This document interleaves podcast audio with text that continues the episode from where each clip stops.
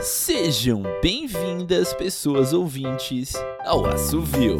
Hoje, temporada 6, episódio 15, 20 graus de L.A. Maia.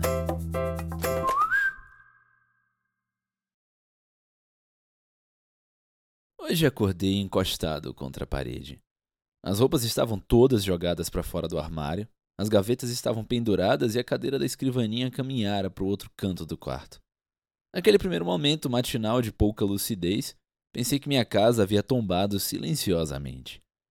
Debrucei-me na janela e observei, tomando cuidado para não escorregar para fora, que a paisagem era a mesma.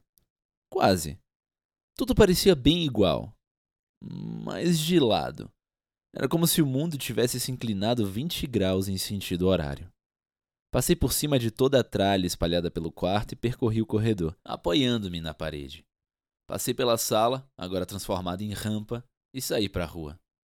Era verdade. Eu havia acordado em um mundo torto. O eixo da realidade estava visivelmente deslocado.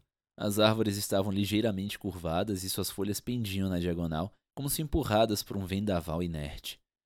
As piscinas haviam transbordado e escorrido lateralmente. Muitas casas, com janelas projetadas para fora, tinham água saindo pelos portões. Os carros faziam seus trajetos usuais por ladeiras que antes eram ruas planas.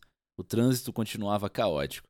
Os motoristas continuavam estressados. As buzinas continuavam soando. Passei por uma loja cujos funcionários recolhiam os produtos espalhados pelo chão e os reorganizavam nos locais possíveis sob a regência de um gerente baixinho, que falava de forma apressada sobre a importância de tudo estar devidamente organizado antes que os clientes começassem a chegar. Caminhei pela rua e percebi que, estranhamente, ninguém parecia dar a devida atenção ao fenômeno em si. Por todo lado, os pequenos inconvenientes eram tratados como problemas pontuais. Chamou-me a atenção um grupo de engravatados de um edifício de escritórios. Reclamavam indignados sobre o funcionamento dos elevadores com trabalhadores da empresa que fazia a manutenção das máquinas. Uma pequena placa pedia desculpas pelos transtornos. O transtorno, nesse caso, é claro, era o fato de que elevadores jamais poderiam se deslocar na diagonal. Em ponto de ônibus, Diverti-me ao ver que um estudante aproveitava a inclinação de um muro e esperava sua condução praticamente deitado enquanto mexia no celular.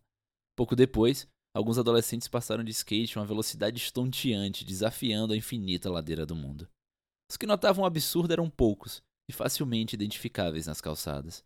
Seus olhares eram confusos e espantados, curiosos e atentos. Estes, reconheci, também não compreendiam como era possível seguir uma vida normal em um mundo torto. Talvez também estivessem pensando se não foram eles mesmos que acordaram tortos. Meu nome é Ariel Aires e essa foi 20 graus de L.A. Maia aqui no Assovio. Até a próxima!